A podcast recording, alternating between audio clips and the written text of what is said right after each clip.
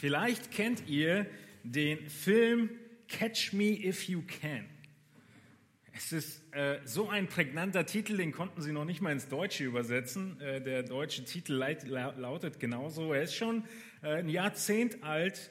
Aber was die wenigsten vielleicht wissen, ist, dass diese Begebenheit in dem Film auf einer wahren Lebensgeschichte beruht. Nämlich dem Leben von Frank William Abagnale Jr.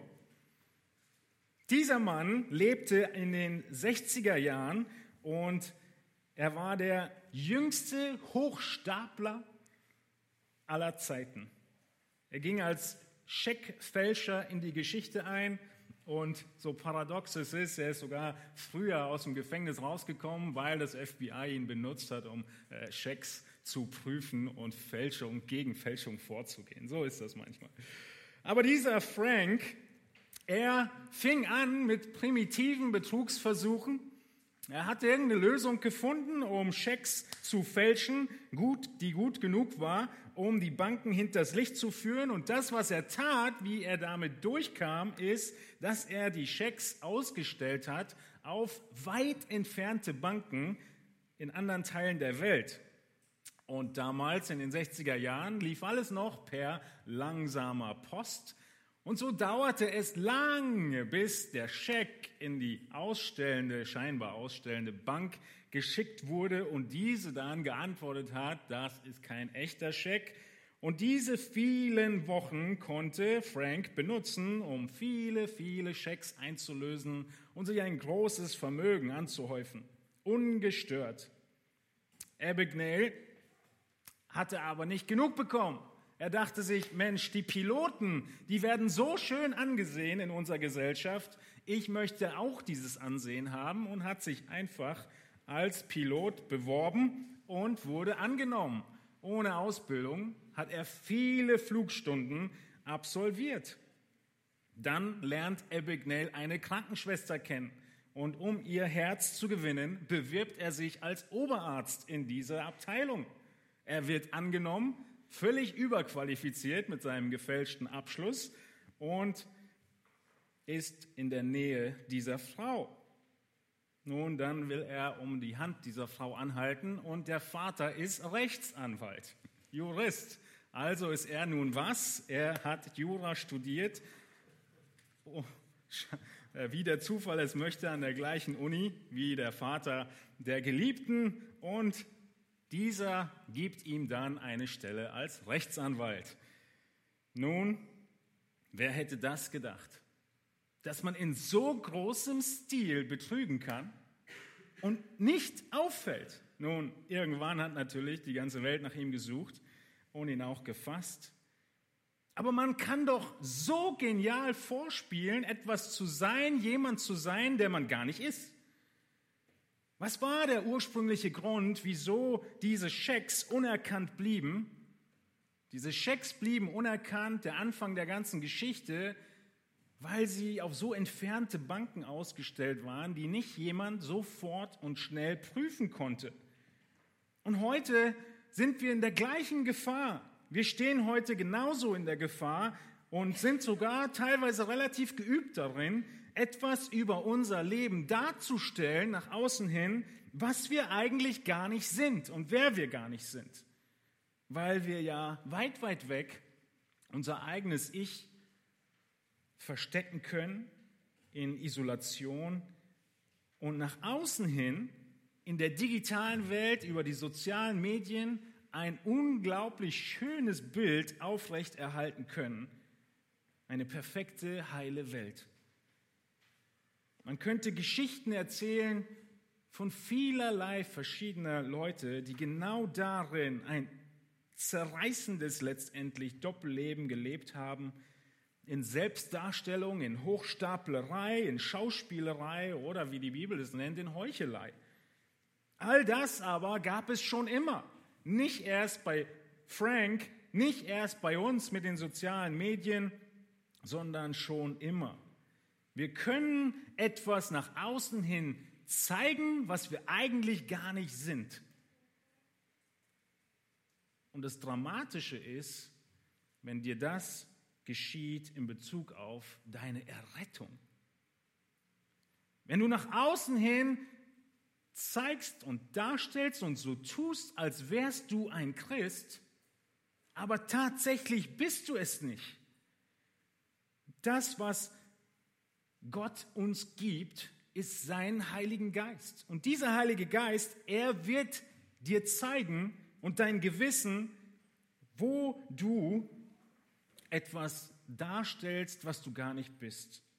Ähnlich zu unserem Text, den wir vorletzte äh, Woche uns schon angeschaut haben, in 1. Johannes 1, wo auch da schon auf Heuchelei und diesen Selbstbetrug zu sprechen kommen, wird Johannes in im nächsten Predigtext in Johannes, 1. Johannes 2 von heute noch konkreter. Und er zeigt auf, wie wichtig es ist, dass wir wissen, wer wir sind. Die Bibel nennt das, oder die Theologen besser gesagt, die Bibel nicht, die Theologen nennen das die Heilsgewissheit.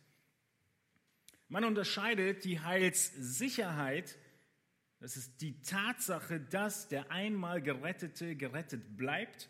Weil Christi Werk vollkommen ist, sind wir in unserem Heil sicher. Und dann haben wir die Überzeugung in uns, dass wir gerettet sind und das nennen wir Heilsgewissheit. Nun, Heilsgewissheit lehnen einige Theologen ab und lehren stattdessen, man könne sein Heil verlieren. Fatal, wie wir heute sehen werden in unserem Text. Denn wenn wir gerettet sind, dann hält Christus uns fest. Aber auf der anderen Seite ist es richtig.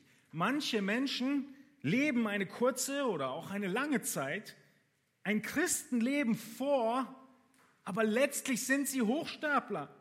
Sie machen etwas vor, was sie nicht sind.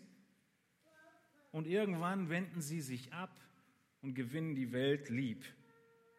Das deutlichste Beispiel des Judas, von dem keiner geahnt hat, bis zum letzten Abendmahl, dass er ein Verräter wäre. Oder Demas, der so treu war, dass Paulus ihn mit auf Reisen genommen hat. Und irgendwann schreibt er über Demas, er hat die Welt lieb gewonnen. Es kann auch eine lange Zeit etwas vorgeheuchelt werden. Und dann gibt es eine dritte Kategorie, und das sind die Menschen, die tatsächlich gerettet sind, aber daran zweifeln, ob sie gerettet sind. Und diese Heilsgewissheit ihnen fehlt. Und die Frage heute in unserem Text aus 1. Johannes 2 ist, wie kann ich Heilsgewissheit für meine Seele haben, in allererster Linie? Und dann, wie weiß ich deshalb, dass ich in den Himmel komme? Ja? Und dann natürlich auch, wie kann ich bei anderen Leuten erkennen, ob sie gerettet sind? Wie kann ich sehen, ob ein Mensch wirklich Christ ist und Jesus liebt? Nun, die Leute damals in dieser Irrlehre des Gnostizismus, über die wir die letzten Wochen schon einiges gelernt haben, sie haben all das ähm, Geistliche, ja, das Philosophieren und das Emotionale getrennt von ihrem eigentlichen Leben.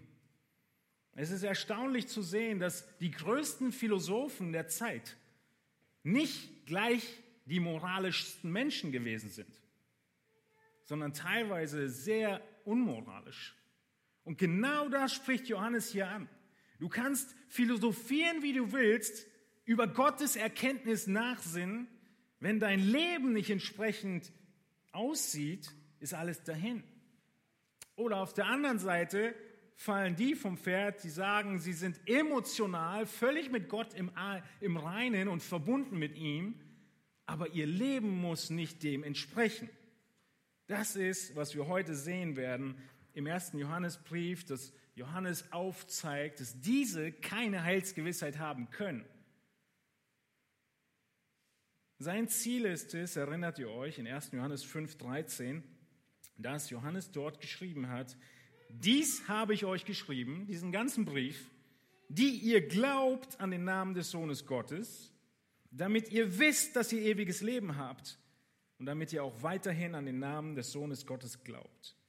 Hier in 1. Johannes 5 kommen wir dann nochmal auf diese Heilsgewissheit zu sprechen. Aber das Ziel von Johannes in dem Brief ist es, dass wir uns bewusst sind, wir sind Kinder Gottes. Und diese Zuversicht haben, die Verheißung haben und die Freude haben. Denn wisst ihr was? Es gibt keine andere Religion, die etwas von dem Konzept Heilsgewissheit hat. Niemand sonst, außer der Christen, die das ganze Wort glauben, kennt Heilsgewissheit. Weder im Islam noch im Katholizismus, geschweige denn in anderen Religionen. Es ist immer am Ende von dir abhängig. Ja, Gott wird immer seinen Teil tun. Aber die Frage am letzten Tag ist immer noch, hast du deinen Teil wirklich getan? Und alles getan, was von dir verlangt war. Das ist nicht, was die Bibel lehrt. Wir dürfen Gewissheit haben, aber wir müssen auch die falschen 50er von den richtigen unterscheiden. Allem voran in unserem eigenen Leben, denn es ist doch fatal, dein ganzes Leben zu leben, zu denken, du wärst gerettet und dann wie in Matthäus 7 vor dem Herrn zu stehen und gesagt zu bekommen, ich habe dich nie gekannt. Und deshalb ist es ein wichtiges Thema, zuerst für unsere eigene Seele und dann für unseren Dienst und unser Leben im Generellen. Johannes hat diesen Brief mit dieser Absicht geschrieben, dass die, die glauben, Gewissheit haben, dass sie gerettet sind und weiter glauben. Und das ist eigentlich schon fast Teil der Lösung. Ja, der einmal Glaubende wird weiter glauben. Das Evangelium des Johannes ist geschrieben, damit wir zum Glauben kommen. Der Brief ist geschrieben, damit wir Gewissheit haben. Und diese Gewissheit, sie kommt durch Prüfkriterien. Es ist so toll, wenn man auf eine Prüfung geht, weiß, was geprüft wird, es wird geprüft und du bestehst. Das ist das Beste überhaupt. So ging es mir am Freitag. Ich musste zum TÜV. Ich weiß, was geprüft wird. Ich habe schon vorher drauf geguckt. Aber natürlich denkst du dir, na, vielleicht findet er ja doch noch was, was ich übersehen habe. Und als dann der Prüfer kommt, Corona, alles mit Abstand und sagt, bestanden, aber die eine Lampe ist kaputt. Okay, muss ich wechseln. Aber es ist doch wunderbar zu wissen, was die Prüfkriterien sind, danach zu leben und dann zur Prüfung zu gehen. Und das ist, wie es bei Gott aussieht. Er sagt ganz deutlich, worum es geht. Es geht um Jesus. Es geht um Rettung. Es geht darum, dass wir neues Leben haben und dann können wir, wie Johannes später schreibt, Freimut haben, wenn wir zu ihm kommen.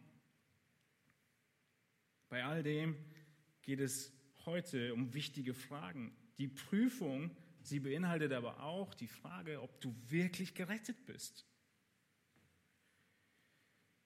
Es geht um ewiges Leben, nicht um irgendwelche theologischen Gedanken und Diskussionen und Philosophie, Philosophieren hin und her zu wursteln und zu überlegen, was das hier alles bedeuten könnte, sondern am Ende geht es darum, leben wir das? Wird unser Leben dieser Prüfung standhalten? Johannes, er gibt drei Prüfungen im ganzen Brief. Die eine Prüfung sehen wir hier, das ist die Prüfung der Moral oder des Gehorsams. Lass uns nochmal den Vers lesen in 1. Johannes 1, wo, wir, ähm, wo ich das letzte Mal schon darüber gepredigt habe. Es ist sehr ähnlich zu dem, was wir heute uns anschauen. In 1. Johannes 1, Verse 5 und 6 haben wir diese Eigenschaft Gottes uns angeschaut, dass Gott Licht ist. Dort lasen wir, und das ist die Botschaft, die wir von ihm gehört haben und euch verkünden, dass Gott Licht ist und in ihm gar keine Finsternis ist. Wenn wir sagen, dass wir Gemeinschaft mit ihm haben und doch in der Finsternis wandeln, so lügen wir und tun nicht die Wahrheit. Das ist der Vergleich, den Johannes in Kapitel 1 benutzt. Die Behauptung, im Licht zu wandeln. Und heute in Kapitel 2 werden wir jetzt sehen, es ist die Behauptung, Gott zu kennen. In Kapitel 1 war es, wer behauptet, im Licht zu wandeln, muss auch im Licht wandeln. Und jetzt heißt es in Kapitel 2, Vers 3, wer behauptet, Gott erkannt zu haben. Die einen behaupten, Gott auf rein intellektuelle Weise kennenzulernen. Sie meinen, dass sie mit der richtigen Studienmethode und viel Hingabe Gott kennenlernen könnten, allein durch Studieren. Und die deutschen Theologen sind darin Vorreiter gewesen. Vielleicht habt ihr mal von Barth gehört oder anderen. Man kann das, was das reine Studieren angeht, einiges aus diesen Werken lernen. Aber an vielen Punkten merkt man, sobald es über das wissenschaftliche Sprache erforschen, Grammatik, Ursprachen und so weiter hinausgeht, fehlt ihnen Leben. Und sie kommen zu Schlussfolgerungen, die absolut unbiblisch sind. Nein, du kannst Gott nicht rein intellektuell kennenlernen.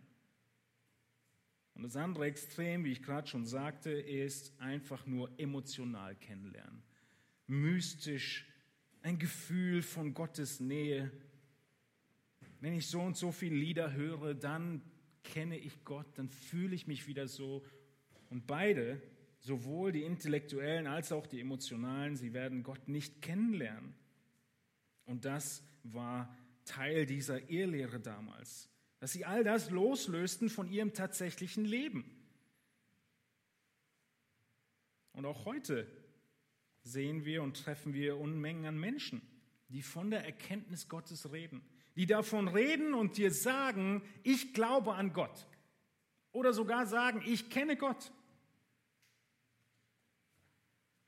Vielleicht stimmen sie zu, sogar, dass die Schöpfung Sinn machen könnte.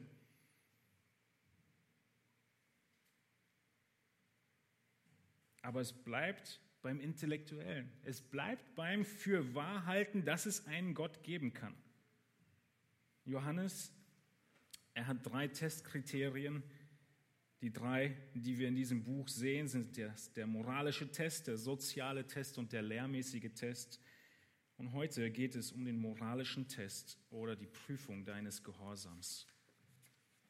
Lass uns zusammen den Predigtext lesen und die erste wichtige Beobachtung machen aus unserem Text. In 1. Johannes 2, 3 bis 6, das sind die Verse, die wir uns heute anschauen möchten, lesen wir. Und daran erkennen wir, dass wir ihn erkannt haben, wenn wir seine Gebote halten. Wer sagt, ich habe ihn erkannt und hält doch seine Gebote nicht, der ist ein Lügner. Und in einem solchen ist die Wahrheit nicht. Wer aber sein Wort hält, in dem ist wahrhaftig die Liebe Gottes vollkommen geworden. Daran erkennen wir, dass wir in ihm sind. Wer sagt, dass er in ihm bleibt, der ist verpflichtet, auch selbst so zu wandeln, wie jener gewandelt ist. Wie wir Johannes kennen, schwarz-weiß. Das Erste, was wir beobachten in Vers 3, ist, Gott zu kennen wird Auswirkungen auf dein Leben haben. Es kann nicht sein, dass du behauptest, Gott zu kennen und es keinerlei Auswirkungen hat in deinem Leben. Außer dass du mehr weißt. Praktische Auswirkungen. Johannes, er benutzt dafür ein ganz konkretes Verb, nämlich die Form des Perfekts. Er sagt hier, wer sagt, ich habe Gott erkannt. Dieser Begriff Erkenntnis war so ein Schlagwort der damaligen Irrlehrer. Erkenntnis war alles. Erkenntnis war ein Schlüsselwort dieser Irrlehre. Und der Johannes ist interessant, er benutzt diese Begriffe, die sie eigentlich mit falschem Inhalt äh, gefüllt haben. Er benutzt die gleichen Begriffe und Schlagworte, aber er definiert sie jetzt wieder biblisch. Das bedeutet, wenn Leute Begriffe benutzen und falsche Inhalte hineinlegen, hören wir nicht auf, die Begriffe zu benutzen, sondern wir erobern sie uns zurück, indem wir sie wieder richtig definieren. Und das tut Johannes. Falsche Lehre oder Ehelehre als kleine Weisheit für euch benutzt oft die gleichen Begriffe, die ihr kennt, die ihr aus der Bibel lest. Aber wenn ihr dann genauer hinschaut, werdet ihr herausfinden, dass dahinter ganz andere Bedeutungen stehen. Etwas ganz anderes gemeint ist als das, was gesagt wird. Und nun ist diese Behauptung, sie steht im Raum und Johannes nimmt sie an und es heißt hier, er hat diese Behauptung offensichtlich gehört. Wer sagt, ich habe Gott erkannt? Wer sagt, ich habe Gott erkannt, der muss eine Offenbarung von Gott gehabt haben. Gott konnte noch nie von uns Menschen her einfach erkannt werden. Wir konnten nie die Initiative ergreifen und sagen, wir machen jetzt eine Strickleiter in den Himmel und guck mal, wie Gott ist. Gott musste sich immer offenbaren und im ersten Mose 1 sehen wir, dass er das getan hat. Wir haben in der letzten äh, Predigt von Johannes 1 schon mehr davon gesprochen. Gott ist Licht. Nun, die Personen hier in 1. Johannes, die behaupten, ich kenne Gott. Und Johannes, er fügt eine kleine Nuance hinzu. Er benutzt einen Aspekt dieses Verbes kennen in der Perfektform, wo er nicht einfach nur sagt, wer sagt, ich kenne Gott, sondern er hat geschrieben, wer sagt, äh, dass er Gott erkannt hat. Und diese Kleinigkeit, scheinbare Kleinigkeit, hat eine große Auswirkung. Denn diese Verbform des Perfekts, sie bedeutet, dass dieses Erkennen in der Vergangenheit gewesen ist. Wer sagt, ich habe Gott erkannt? Vergangenheitsform. Und das Perfekt ist nicht nur in der Vergangenheit, sondern es ist abgeschlossen in der Vergangenheit. Ich habe Gott erkannt, eine abgeschlossene Handlung in der Vergangenheit. Das Besondere aber an dem Perfekt ist, dass es impliziert, dass es heute Auswirkungen hat. Und das ist so eine spannende Zeitform, die wir im Griechischen an ganz gewissen wenigen Punkten erkennen. Immer dann, wenn es darum geht, dass jemand zum Glauben kommt, wird es im Perfekt geschrieben, weil er hat einmal Jesus erkannt, aber dieses Erkennen hat Auswirkungen in die Gegenwart, ins Hier und Jetzt. Und so merken wir nur an dieser Nuance, die Johannes hier hineinnimmt in Vers 3, Wer sagt, dass wir ihn, wenn wir sagen, dass wir ihn erkannt haben, dass er schon impliziert, dass es Auswirkungen gibt. Und natürlich sagt er dann, wenn wir seine Gebote halten. Und das Zweite, was wir hier beobachten, ist, dass nicht nur das damalige Erkennen einen fortwährenden Einfluss hat, sondern auch die Gewissheit.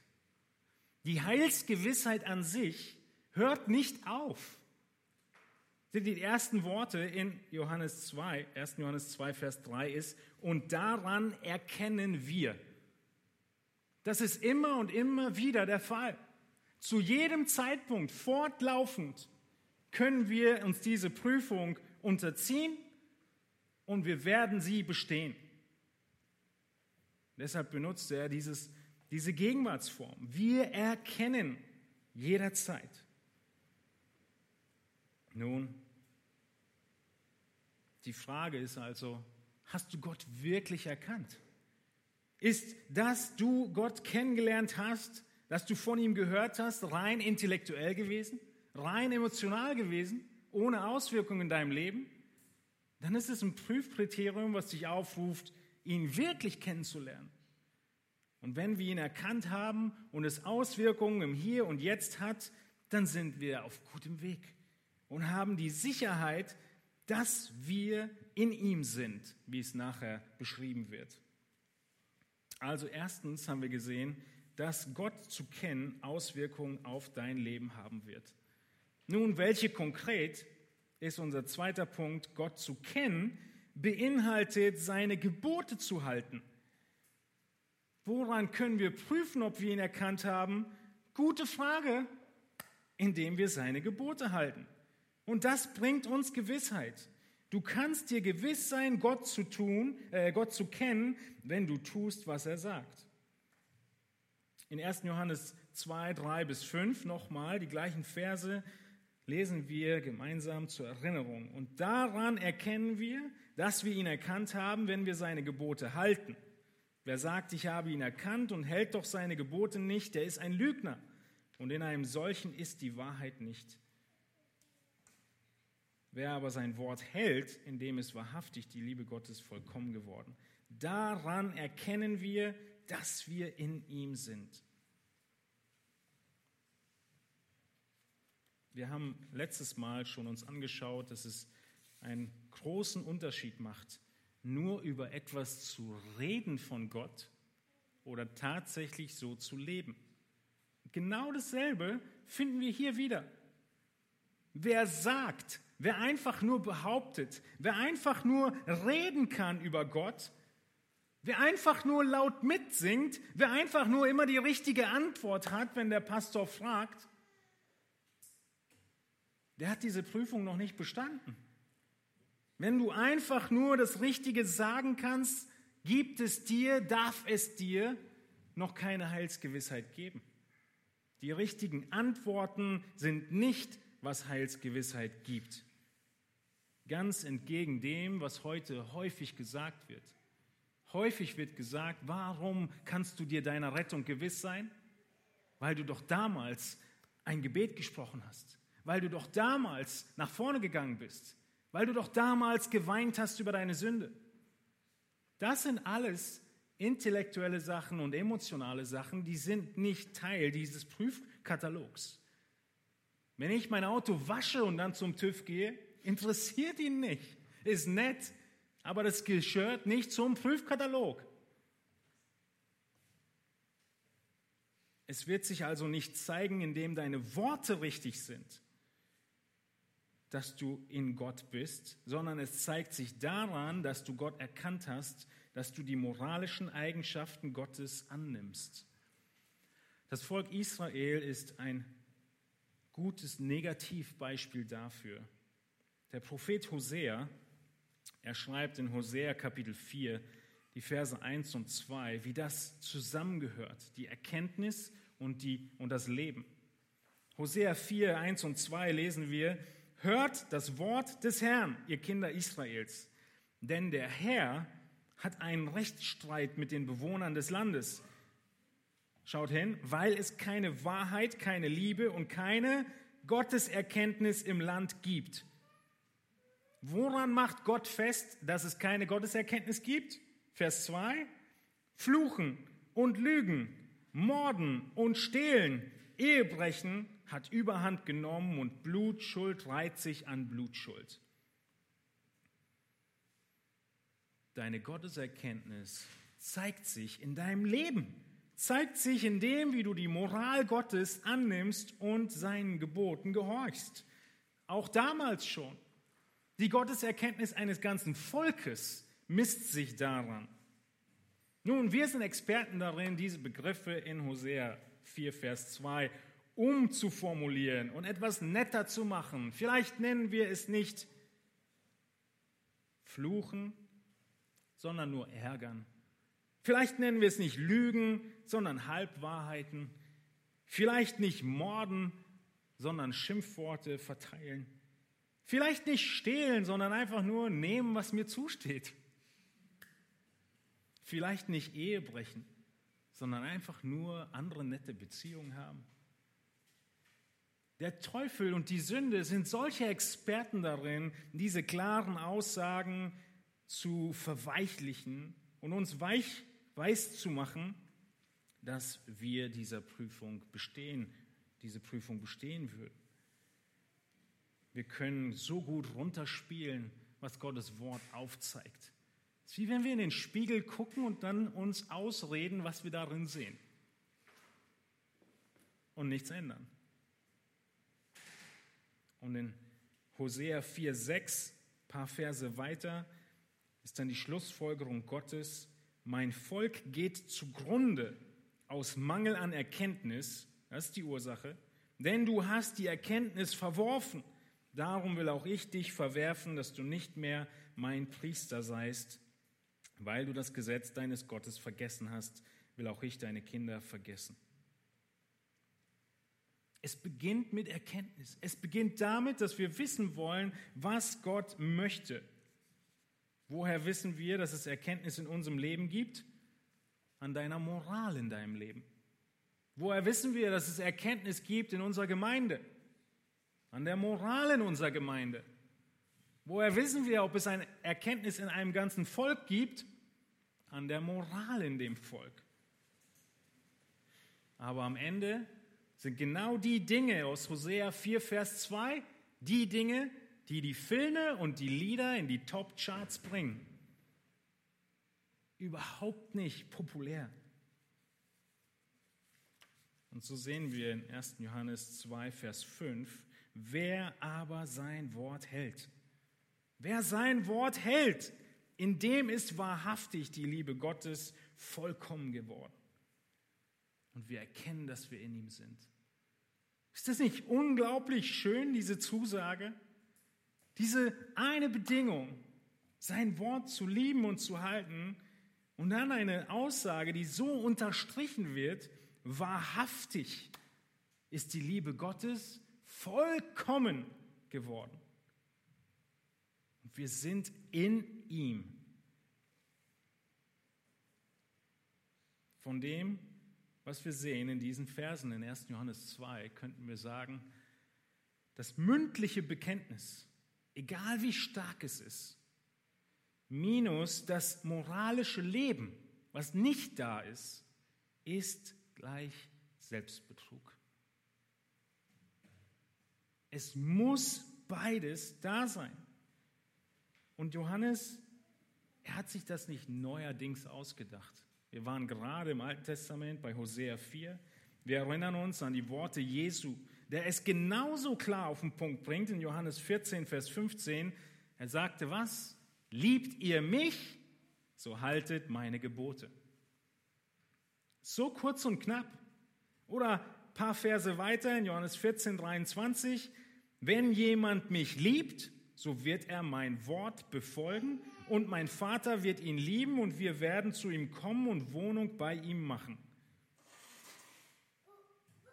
Sind wir nicht gerne mit Jesus zusammen? Er sagt, er wird einziehen bei dir wenn du sein Wort befolgst. Und das ist so spannend zu sehen, wie Jesus das klar und deutlich auf den Punkt bringt, dass diese Umsetzung der Gebote Jesu eine ganz natürliche Folge sind. Wir lesen in diesen Versen nichts von Druck, nichts von Zwang, sondern von einem inneren Wunsch. Er liebt mich und er wird mein Wort befolgen.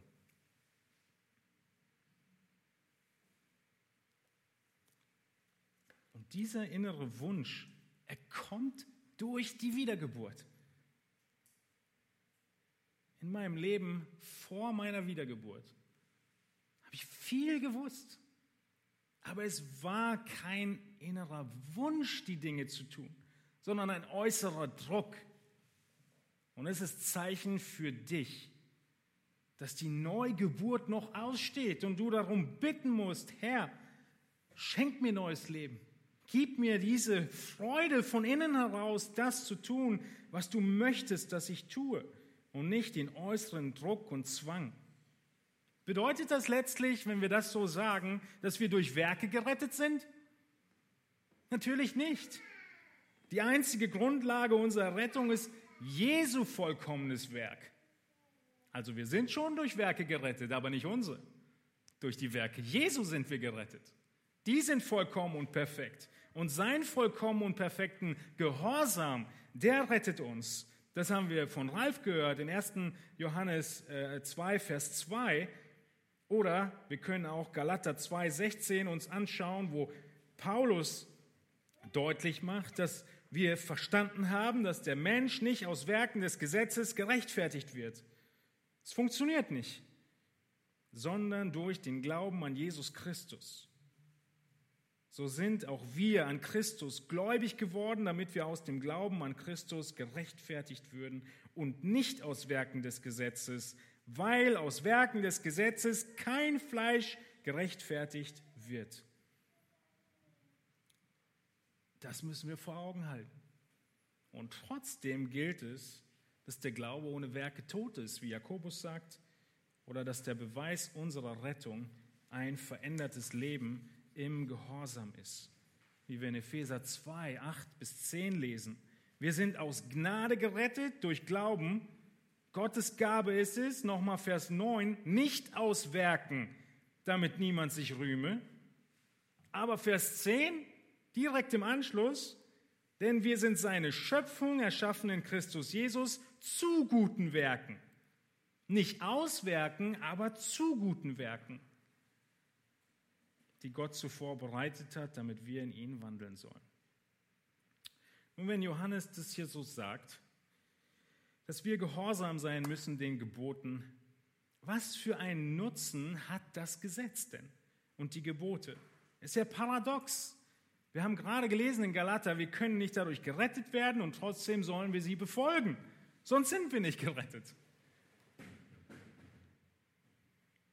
Der Mensch, er hat schon immer versucht, über das Gesetz das Herz zu verändern. Der Mensch möchte durch das Gesetz Herzen verändern. Ganz aktuell sehen wir das beispielsweise in der Antirassismus-Debatte. Was ist die Lösung gegen den Rassismus und Black Lives Matter? Gesetze erfassen, äh, erlassen. Wir erlassen jetzt ein Gesetz, dass wir eine neue Vokabel finden für Schwarzfahren. Wird dieses Gesetz irgendetwas ändern an dem Herzen der Menschen, die sündig und rassistisch sind? Gar nichts. Es wird nichts ändern, aber genau so geht die Welt vor. Sie meint, dass man über Gesetze etwas im Herzen ändern kann. Du kannst aber über die Gesetze nur das böse Herz etwas äh, in, in, in andere Bahnen lenken, etwas eindämmen. Die rote Ampel, sie kann nur dafür sorgen, dass hoffentlich die meisten stehen bleiben, aber am Ende nicht alle. Paulus sagt deutlich, das Gesetz, es war nie fähig, einen Menschen zu ändern oder zu retten. Weder das Gesetz, was Menschen aufstellen, noch das Gesetz, was Gott gegeben hat in, äh, durch Mose. Vielleicht erinnert ihr euch, ich habe diese Frage der Rolle des Gesetzes, insbesondere des alttestamentlichen Gesetzes, ausführlich behandelt in der Serie über die Bergpredigt und die Seligpreisung. Könnt ihr euch da gerne weiter nochmal anhören. Aber Johannes, er spricht auch gar nicht vom alttestamentlichen oder mosaischen Gesetz. Johannes ist präzise und er wählt sogar extra ein anderes Wort. Wir sehen es auch im Deutschen. Was ist das Wort, was er benutzt? Er benutzt das Wort Gebote. Er sagt, wenn wir seine Gebote halten, hätte er das Wort Gesetz benutzt, wäre deine Assoziation wohin? Zum Gesetz Moses. Weil er aber das Wort Gebote benutzt, ist die Assoziation wohin? Zu Jesus. Zum Missionsbefehl. Geht hin, macht zu Jüngern, tauft sie, lehrt sie alles halt geboten habe. Glaube, mal kurz zu.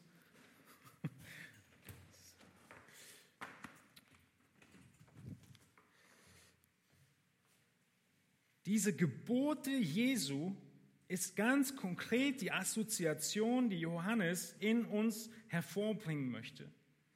Und gibt es nicht trotzdem jetzt diese Frage bei dir, die du dir stellst und sagst, ja, welche, welche Gebote muss ich denn jetzt halten, damit ich reinkomme? Ich will ein paar Sachen haben, vielleicht fünf, okay, vielleicht zehn. Zehn ist immer eine gute Zahl. Zehn Gesetze, ja, zehn neue Gebote, aber ist das überhaupt die richtige Fragestellung? Welche Gebote kann ich noch ein bisschen streifen und brechen, also nennen wir es nicht brechen, halt äh, dehnen und trotzdem die Zuversicht und Heilsgewissheit haben? Ist es überhaupt die richtige Frage, wenn ich schon so frage? Nein, es ist die falsche Frage. Stellt euch eine Schafherde vor. Meint ihr, die Schafe stellen sich überhaupt die Frage, stellen sich gar keine Frage, aber welche Anweisungen des Hirten muss ich befolgen, damit es mir gut geht? Stellen sich überhaupt nicht die Frage. Was ist das, was das Schaf kennzeichnet? Das Schaf kennzeichnet, dass es seinen Hirten kennt und dass der Hirte das Schaf kennt. Und das ist alles, was es wissen muss. Und dann wird das Schaf einfach hingehen, hinterhergehen und tun und essen, was der Hirte sagt. Und wo der Hirte hingeht. Die Frage für uns ist nicht, welche Anweisungen muss ich eigentlich befolgen, sondern wer ist mein Hirte? Kann ich ihm vertrauen? Und wenn ja, dann folge ich ihm und tue, was er sagt. Und das ist die Frage, die du beantworten musst, um gerettet zu werden. Kann ich diesem Jesus vertrauen? Kann ich diesem Jesus mein ganzes Leben anvertrauen? Mein Leben hier und jetzt und die Frage der Ewigkeit. Kann ich ihm vertrauen, dass er derjenige ist, der es geschafft hat, meine Sünde und den Konflikt zwischen mir und Gott zu lösen? Das ist die Vertrauensfrage, die du beantworten musst. Und diese Frage wird beispielsweise von Markus im Markus-Evangelium ganz spezifisch immer und immer wieder beantwortet. Alles, was Jesus tut im Markus-Evangelium, zielt darauf ab, dass du am Ende zu dem Schluss kommst, dem vertraue ich mein Leben an. Und das ist der Kern der Sache. Wenn du deinem Hirten vertraust, dann folgst du ihm und brauchst nicht mehr diese Frage überhaupt stellen, welches Gebot muss ich jetzt noch befolgen? Und genau so beschreibt Jesus es auch selbst. Er beschreibt sich als Hirten und uns als Schafe. In Johannes 10, 2 bis 4 lesen wir, Wer aber durch die Tür hineingeht, ist der Hirte der Schafe. Diesem öffnet der Türhüter und die Schafe hören auf seine Stimme und er ruft seine eigenen Schafe beim Namen und führt sie heraus. Und wenn er seine Schafe herausgelassen hat, geht er vor ihnen her und die Schafe folgen ihm nach, denn sie kennen seine Stimme.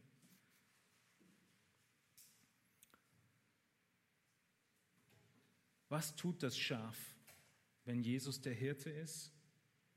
Es hört auf seine Stimme. Was für ein Privileg hat das Schaf, wenn Jesus sein Hirte ist?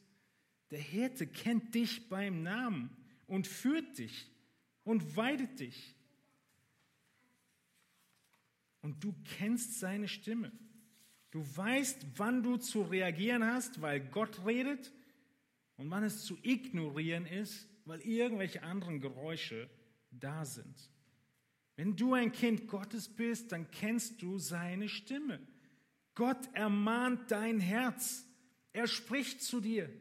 Er ermahnt dich durch den Heiligen Geist, den er dir gegeben hat, mit der Rettung, durch die Predigt, durch das Lesen des Wortes, durch das Gebet, durch Gemeinschaft mit Geschwistern. In so vielerlei Weise spricht der Heilige Geist in unser Leben hinein und erinnert uns und ermahnt uns, was zu verändern ist. Das ist dein Zeichen, dass du lebst, dass du hörst, dass er redet zu dir und in Johannes 10 kommt Jesus deshalb dann zu der Schlussfolgerung in Vers 27, meine Schafe hören meine Stimme und ich kenne sie und sie folgen mir nach. So ähnlich zu dem, was wir in 1. Johannes gelesen haben. Und dann in Vers 28. Und ich gebe ihnen ewiges Leben und sie werden in Ewigkeit nicht verloren gehen. Und niemand wird sie aus meiner Hand reißen. Mein Vater, der sie mir gegeben hat, ist größer als alle und niemand kann sie aus der Hand meines Vaters reißen. Was für eine tolle Zusammenfassung in Form dieses Bildes vom Hirten, dass wir so sicher sind, dass Christus uns festhält und niemand uns aus seiner Hand reißen kann. Aber seht ihr in Vers 27 die gleiche Bedingung? Das gleiche Prüfkriterium und sie folgen mir nach. Sie hören meine Stimme und sie folgen mir. Wie formuliert Johannes das? Wir erkennen, dass wir ihn erkannt haben, wenn wir seine, sein Wort halten. Das Gleiche. Die Frage ist also nicht, welche Gebote muss ich halten? Die Frage ist, hörst du Jesu Stimme? Hörst du Jesu Stimme? Ist er dein Hirte? Gehst du, wenn er geht?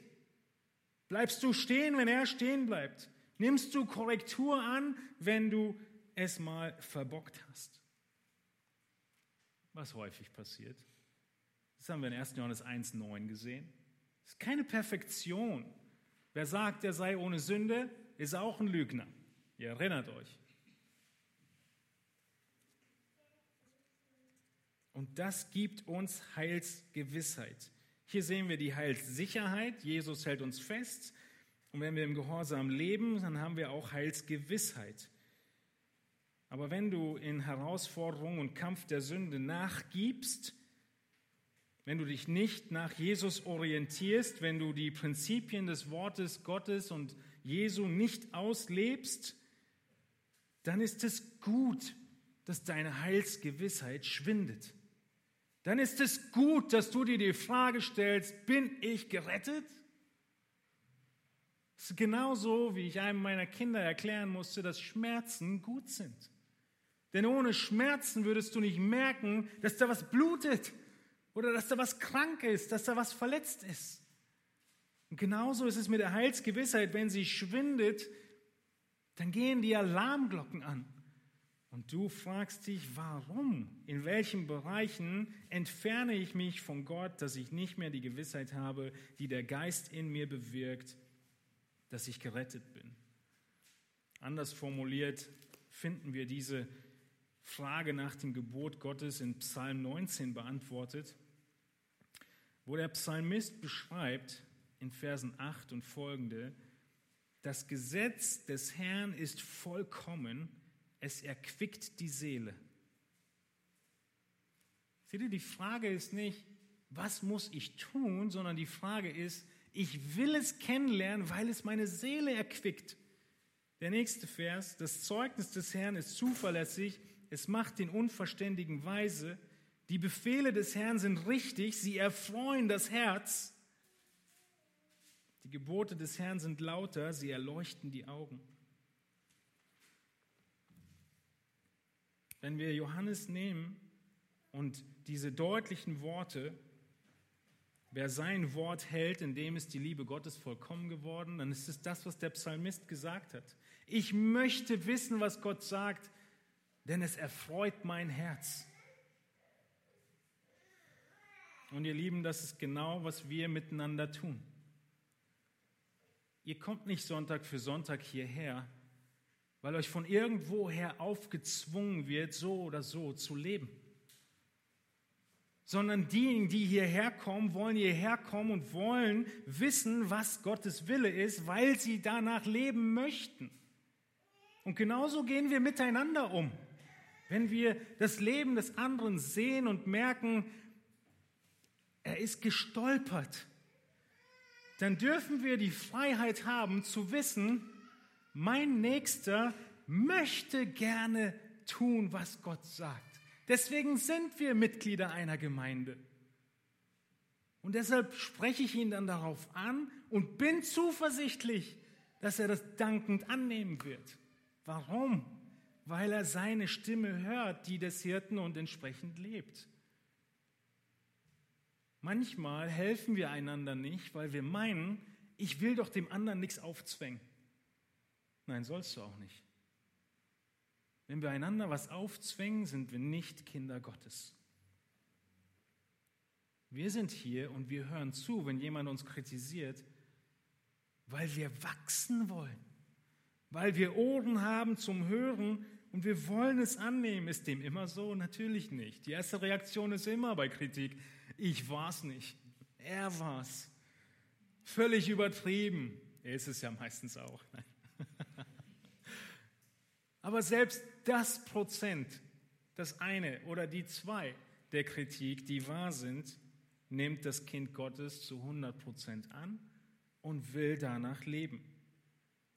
Johannes, er spricht an keiner Stelle von Perfektion oder Sündlosigkeit. Erinnert euch an die letzten Verse in Johannes 1. Wir müssen unsere Sünden bekennen und er ist treu. Wenn wir sagen, wir haben nicht gesündigt, machen wir ihn zum Lügner. Wir sind in Sünde, aber wir dürfen wissen, dass wir in ihm sind, wenn wir seine Gebote halten, wenn wir so leben möchten, wenn wir offen sind, wenn wir Freude haben an diesen Geboten und sie nicht ein äußerlicher Zwang sind. Wie, äh, Ralf sagte, Buße und Glauben gehören dazu. merkt ihr, wie das alles ein Training ist. Wir wachsen immer weiter. Dieses Training wird auch in Hebräer beschrieben.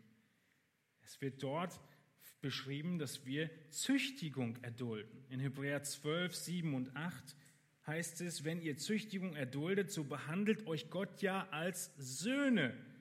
Da ist nichts von sündloser Perfektion. Denn wo ist ein Sohn, den der Vater nicht züchtigt? Wenn ihr aber züchtig, ohne Züchtigung seid, an der sie Anteil bekommen haben, so seid ihr ja unecht und keine Söhne.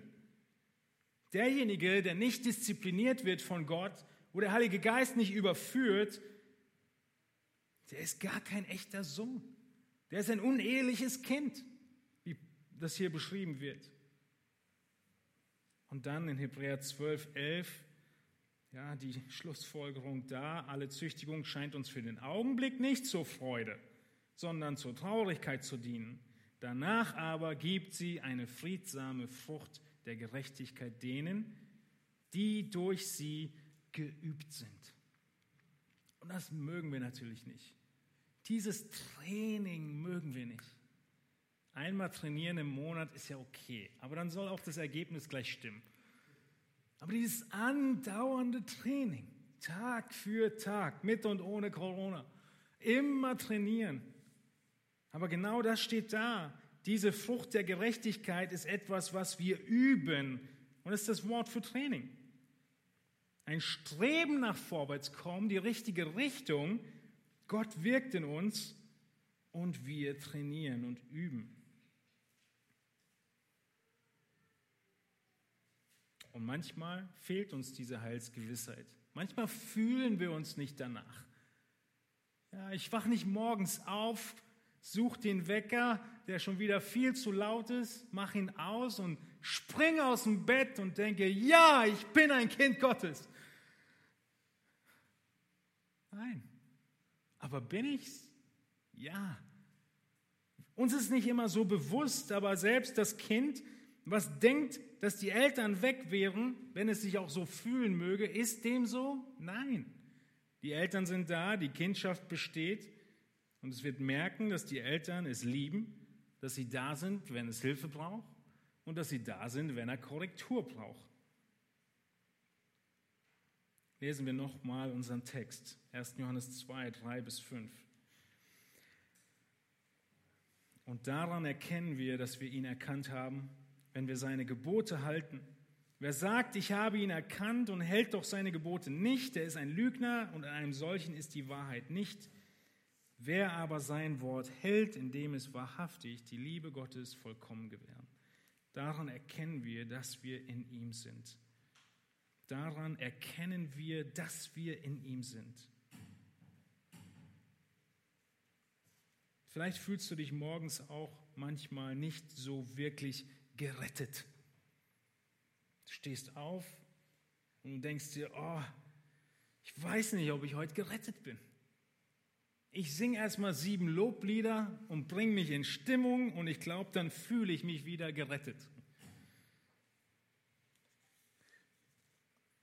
Es ist egal, wenn wir diese Heilssicherheit haben, wo unser Leben gerade steht, in welchen Höhen und Tiefen, ob Flut oder Ebbe, ob in der Prüfung oder hinter der Prüfung, die Frage, die du dir stellst und diese Heilsgewissheit bekommst, ist, bist du den Geboten Gottes gehorsam? Liebst du sie? Möchtest du danach handeln? Oder hast du die ganze Zeit das Gefühl, das ist ein äußerer Druck auf dir? Wenn das Erstere der Fall ist, du willst sie befolgen, auch wenn es schwer ist, starkes Anzeichen, dass Gott in dir lebt. Wenn das Letztere der Fall ist, alles ist erdrückend, hast du mit hoher Wahrscheinlichkeit den Heiligen Geist noch nicht. Und das neue Leben, was dir die Freude daran schenkt, wie Hesekiel es verheißen hat, das neue Herz, was die Gebote Gottes liebt. Nun, wer also behauptet, Gott zu kennen, der gehorcht seinen Geboten. Wir haben zuerst gesehen, dass unser Leben nicht so weiterlaufen kann wie bisher. Wir haben gesehen, dass wir den Geboten gehorchen und wir sehen zuletzt, als kurzen Schlusspunkt, dass wenn wir Gott kennen, dann beinhaltet das, dass wir leben wie Jesus. Es beinhaltet, dass du lebst wie Jesus.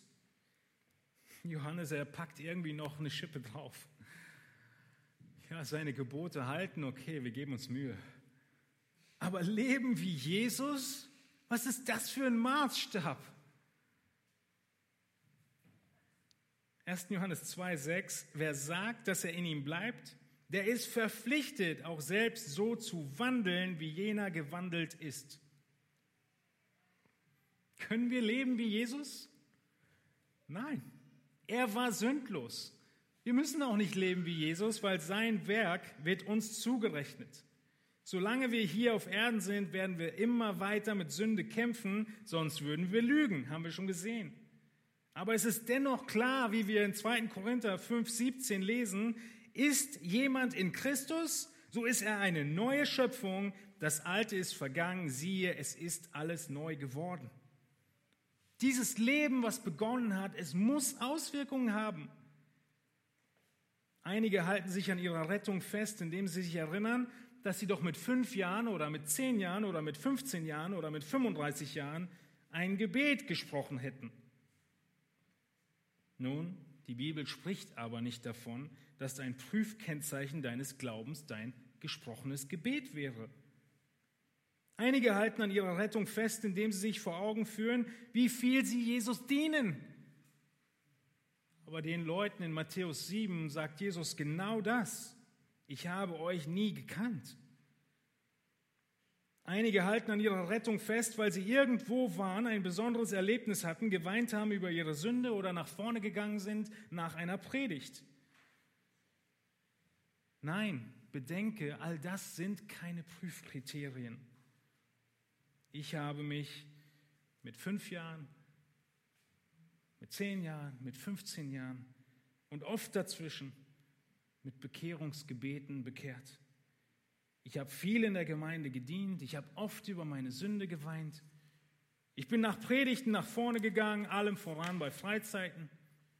Ich habe all das gemacht, aber nichts davon gibt mir heute Heilsgewissheit weil es nicht das Prüfkriterium ist und auch dir darf es nicht Heilsgewissheit geben. Ich, genauso wie du, muss 1. Johannes 1, 9 lesen und sagen, wenn wir unsere Sünde bekennen, so ist er treu und gerecht, dass er uns die Sünde vergibt und reinigt von aller Ungerechtigkeit. Und ich muss 1. Johannes 2 lesen in Vers 5, wer sein Wort hält, in dem ist die Liebe Gottes vollkommen geworden. Das ist meine Prüfung zu meiner Heilsgewissheit und auch deine. Halte ich heute sein Wort? Oder in anderer Sprache, in Vers 6, lebe ich wie Jesus.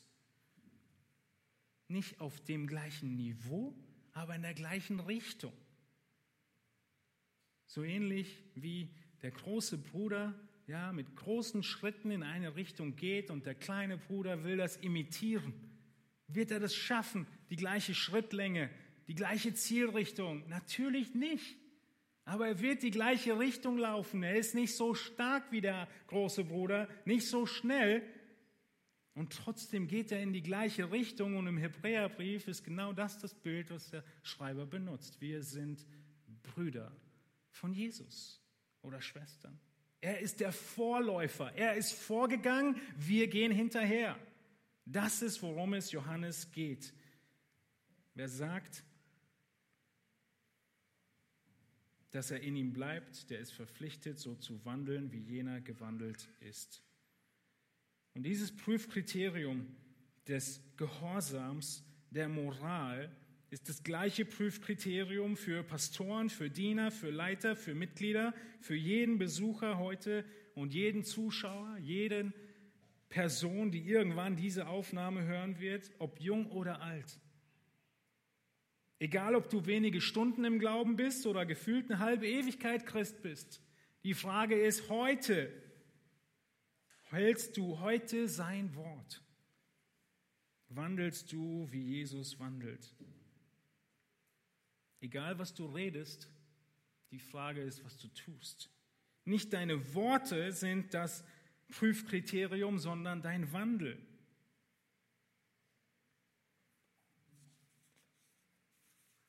Und so ist die Schlussfolgerung aus diesem Text, dass das, was wir hier tun, uns selbst zu beurteilen, uns zu prüfen, passend zum Abendmahl, was wir jetzt feiern wollen, uns zu prüfen und zu überlegen, gibt, gibt es dieses Ereignis in der Vergangenheit, was abgeschlossen ist, wo ich zum Glauben gekommen bin. Aber dieses Ereignis hat fortwährende Auswirkungen in meinem Alltag, in meinem Leben.